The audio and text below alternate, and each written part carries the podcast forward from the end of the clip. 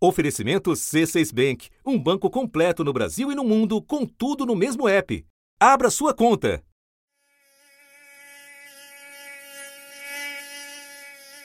Os números de casos de dengue no país este ano são assustadores. De janeiro a maio, houve um aumento de 151% na comparação com o mesmo período do ano passado. Segundo o Ministério da Saúde, até 7 de maio foram notificados mais de 757 mil casos prováveis. Dado que já supera o total de registros de 2021. Eu não conseguia sair de casa, eu não conseguia vir trabalhar, eu não conseguia ir à faculdade. Todas as minhas atividades, assim, foram completamente suspensas. Muita dor de cabeça, muito mal-estar, não conseguia é, comer, fiquei com falta de ar. Aí fizemos o exame e deu que era dengue. Uma doença cujo transmissor se aproveita da água parada e que, por isso, costuma ter seu auge nos meses chuvosos do verão. Você já ouviu falar sobre arboviroses? Uma das arboviroses mais conhecidas e que mais preocupa a população brasileira é a dengue. A transmissão acontece quando a fêmea do mosquito Aedes aegypti, e apenas ela, já que ela precisa de proteínas do sangue humano para amadurecer os seus ovos, então a fêmea pica uma pessoa infectada e passa a disseminar o vírus também através da picada de outras pessoas. A pandemia de Covid e um surto de gripe fora de época contribuíram para que a dengue escalasse despercebida. E sabe a influenza, aquela gripe que costuma derrubar a gente no inverno? Ela apareceu no fim da primavera, agora quase verão. E especialistas afirmam que já virou epidemia. Na primeira quinzena de dezembro, os exames para detectar o vírus da gripe e o influenza aumentaram 20 vezes em relação a novembro. Agora, até medir com precisão o problema está difícil. Estão faltando testes em ao menos sete estados e no Distrito Federal para conseguir diagnosticar a doença. O teste é muito importante, tanto do ponto de vista de identificar precocemente o quadro clínico, se é realmente a dengue, mas principalmente para também nós podermos acompanhar do ponto de vista epidemiológico.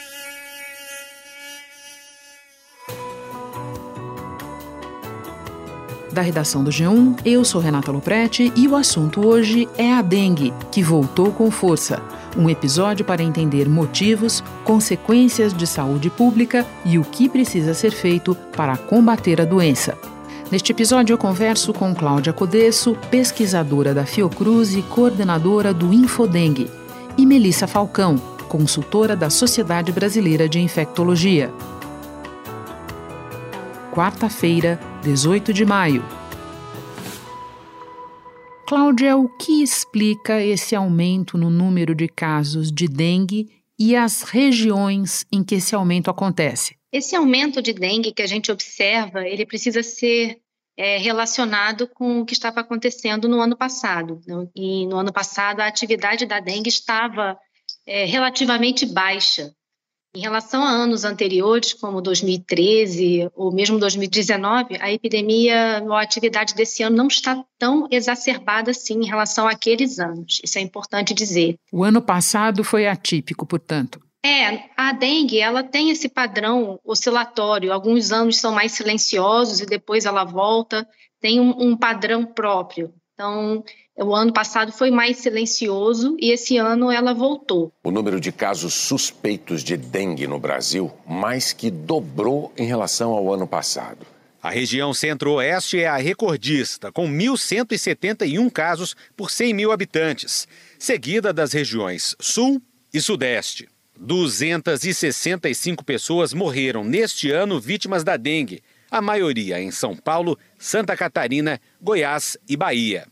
A situação é mais preocupante em Brasília, Goiânia, Palmas, Joinville e Aparecida de Goiânia, onde, pela primeira vez no país, apareceu um caso do sorotipo 2, forma mais transmissível e perigosa da doença. Esse ano, ela está especialmente, a dengue, né, a atividade da dengue está especialmente alta na região mais a oeste do país, essa faixa que vai desde, desde o Tocantins, ao norte, até uh, o oeste do Paraná, oeste de Santa Catarina, chegando ao Rio Grande do Sul. É uma faixa assim vertical que segue essa parte mais a oeste do país.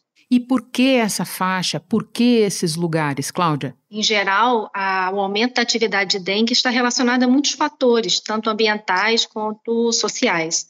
Mas, em particular, o que chamou a atenção esse ano, esse período dessa vez, é uma atividade aumentada da dengue no início da temporada, que é em torno de novembro, e esse período coincidiu com o aumento das chuvas, foi um período extremamente chuvoso, acima da, da média histórica. Como ela se reproduz facilmente em acúmulos de água parada, limpa ou suja, é no verão e nas épocas mais chuvosas que os casos aumentam. Um morador que impede a entrada das equipes ou mantém quintais e terrenos sujos pode levar multa de até 5 mil reais. Então, é possível que esse aumento antecipado da atividade da dengue esteja relacionada ao clima e à produção de mosquitos que começou a transmitir desde aquela época. E quanto mais precoce é a transmissão, mais chance é de aumentar, é como uma bola de neve que vai aumentando enquanto tem clima favorável para a transmissão naquele local. Você falou das chuvas e eu me lembrei que além de agudas, torrenciais, elas tiveram uma temporada bastante prolongada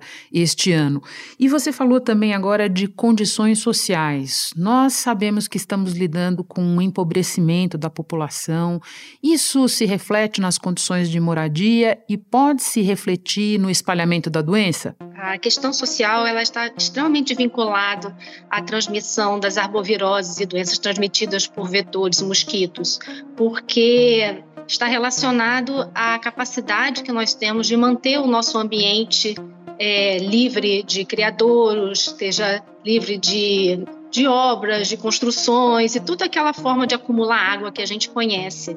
Então, quando temos uma população mais é, empobrecida, desfavorecida, que precisa acumular água, que precisa acumular, é, precisa se organizar de uma maneira diferente e está num ambiente que vai ter uma menor manutenção, não só do privado, mas do público também, isso é, favorece a manutenção da transmissão das arboviroses. Cláudia, nós estamos conversando já na segunda quinzena de maio, portanto, um período em que a curva da doença deve começar a cair, vamos torcer para isso. O que pode e precisa ser feito antes do próximo ciclo de alta? O mais importante é que nesse período de baixa, que geralmente coincide com os meses mais frios ou secos, é, nesse período de baixa se invista na questão da, da limpeza dos criadouros, da remoção de lixos, na redução de criadouros e de obras, por exemplo, tudo aquilo que pode se transformar em, em potenciais é, fontes para mosquitos na próxima época. Porque o que faz uma epidemia ser intensa, claro, existem fatores, mas um fator importante é a, o aumento súbito dos mosquitos quando vem ao clima favorável. Então, se nós pudermos preventivamente reduzir a quantidade de criadores potenciais, a gente tem uma maior chance de, na próxima época de transmissão, que geralmente começa em torno de outubro, a gente já tenha uma condição ambiental melhor para nos proteger. Cláudia, muito obrigada pelas explicações, pelo alerta tão importante. Bom trabalho para você aí. Muito obrigada, você também. Espera um instante que eu já volto para conversar com Melissa Falcão. Com o C6 Bank, você está no topo da experiência que um banco pode te oferecer. Você tem tudo para sua vida financeira no mesmo app, no Brasil e no mundo todo. A primeira conta global do país e atendimento personalizado, além de uma plataforma de investimentos em real e dólar com produtos exclusivos oferecidos pelo C6 em parceria com o JP Morgan Asset Management. Quer aproveitar hoje o que os outros bancos só vão oferecer amanhã? Conheça o C6 Bank. Tá esperando o quê? C6 Bank. Melissa Cláudia Codesso nos explicava os fatores que contribuíram para um grande aumento no número de casos de dengue neste ano. Com você, eu quero me aprofundar nos motivos que levam essa doença a ser tão difícil de superar no Brasil. A dengue no nosso país entrou já desde a época do navio negreiro, então está aqui há muitos anos e tem a circulação de quatro tipos virais no país inteiro. Então, a co-circulação desse tipo de vírus dos quatro tipos de vírus num país com um clima tropical que é muito favorável à multiplicação do Aedes, o mosquito causador torna muito difícil esse controle. Um dos métodos mais práticos para diagnosticar a dengue é por meio do teste rápido, que é gratuito na rede pública de saúde. Ele é feito no momento da consulta e, preferencialmente, a partir do sexto dia de sintomas. Mas apesar desse aumento no número de casos de dengue, as secretarias estaduais de saúde dizem que não estão recebendo do Ministério o material para fazer os testes, ou têm recebido em menor quantidade.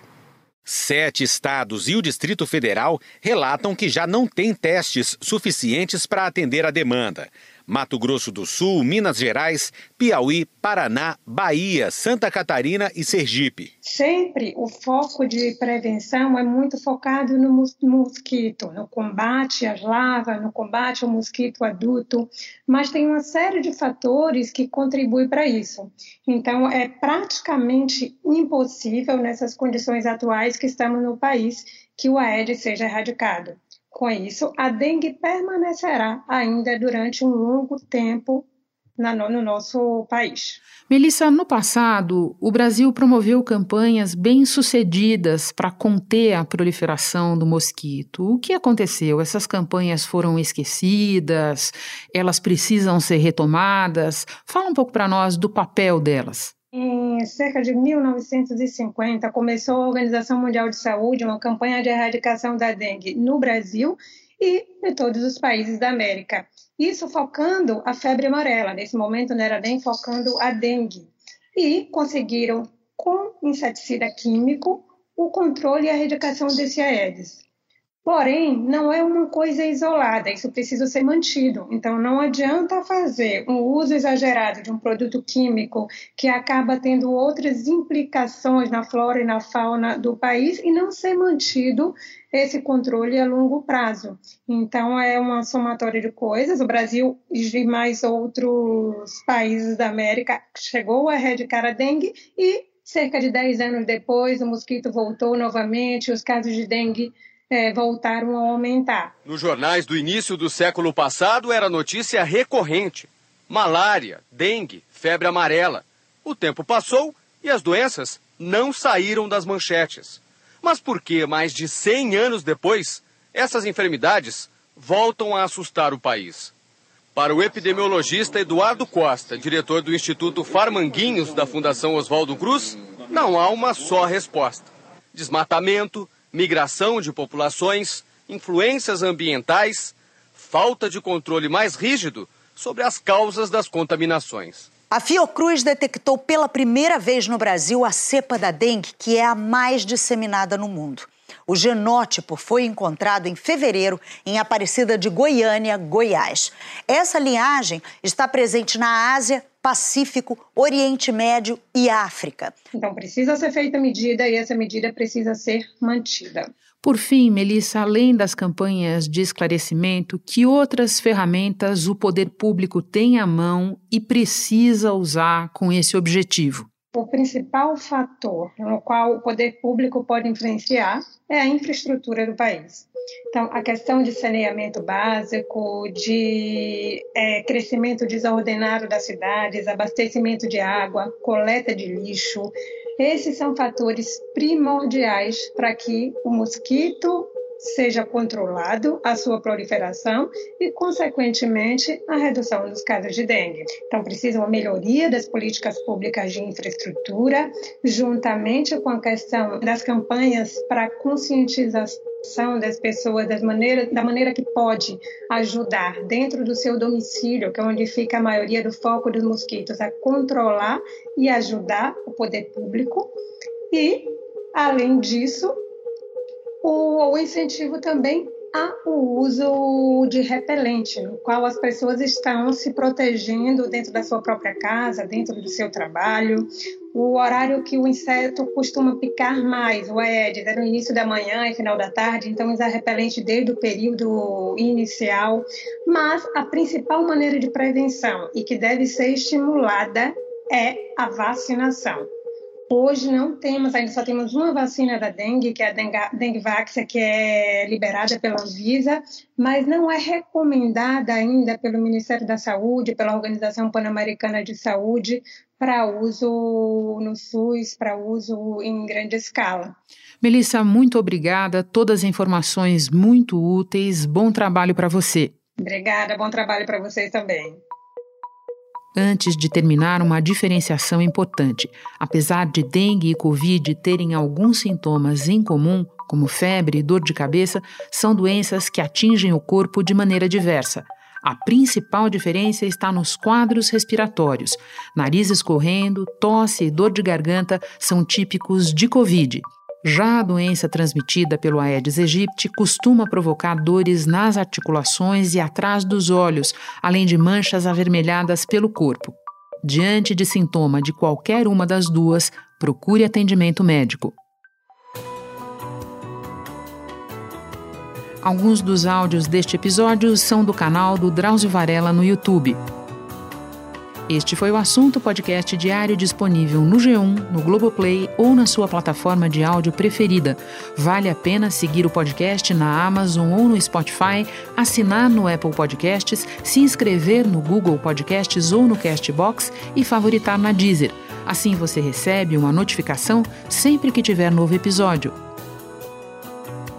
Eu sou Renata Loprete e fico por aqui. Até o próximo assunto.